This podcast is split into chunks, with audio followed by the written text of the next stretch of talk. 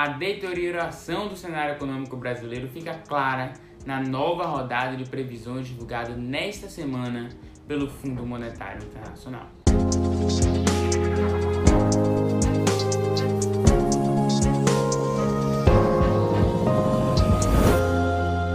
Na projeção de crescimento para o Brasil no ano que vem, o país tem o pior desempenho entre todos aqueles de destaque. 1,5%, ante 4,9% da economia global, 5,1% para países emergentes e 3% para a América Latina. A previsão de alta do PIB brasileiro caiu 1,1 ponto percentual desde o relatório de abril do FMI. O índice de commodities do Banco Central, que acompanha os preços das matérias-primas com influência sobre a inflação ao consumidor, mostra um aumento de 40% nos últimos 12 meses encerrados em agosto, na média. E é possível elencar várias causas para essa situação.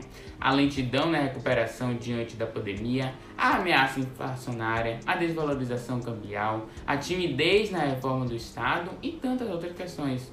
Mas uma questão que tem que estar muito nítido essa semana é a perceptível aversão dos investidores a um risco repleto de meio a tantas incertezas. A imagem não é boa, é a pior possível, afasta investidores. Em alguns momentos o Brasil quer dar sinalização de bom moço ambiental para melhorar tudo isso. Original, que tem um know-how em combustíveis limpos.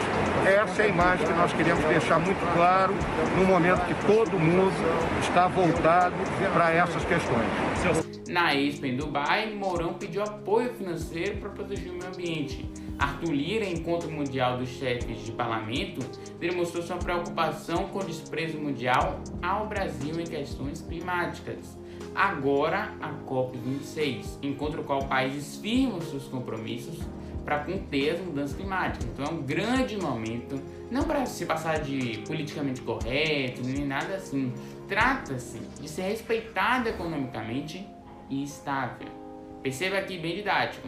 Se um governo fosse uma novela, nosso governo, o ministro de Ciência e Tecnologia, por exemplo, Marcos Pontes, estaria no elenco de apoio. Mesmo no momento de debates tão importantes como esses elencados, ele só é lembrado quando o Bolsonaro precisa de algum figurante ali para sua live de quinta-feira. O ministro lavou as mãos quando o presidente tentou maquiar os números de levantamento e demitiu o diretor do Instituto Nacional de Pesquisas Espaciais. Agora, pouco faz diante de sucessivos cortes no orçamento. Um país no mundo com tanta oportunidade dentro desse setor que o Brasil, mais do que o Brasil. É dentro dessa escala de meio ambiente, de potência agroambiental, que o Brasil pode ser relevante no mundo. E em um país com verba tão apertada, as escolhas das autoridades de como usar esse dinheiro evidenciam que Brasil é esse que a gente está falando. A pedido do Ministério da Economia, o Congresso mudou o projeto de lei que cria o crédito complementar para a maior fonte de fomento à pesquisa no país.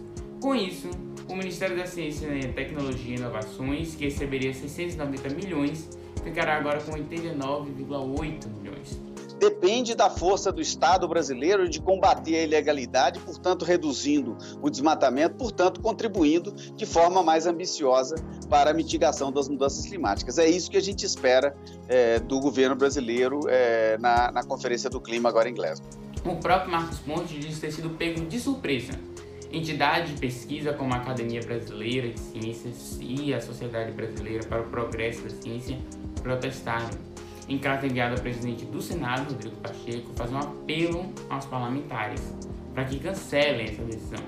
Afirmam que ela subtrai recursos destinados a apoio à pesquisa e impossibilitam projetos já agendados pelo CNPq.